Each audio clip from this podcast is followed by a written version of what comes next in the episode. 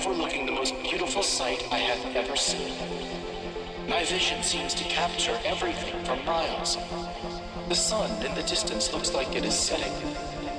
I am brought to tears from the sheer beauty of such a sight.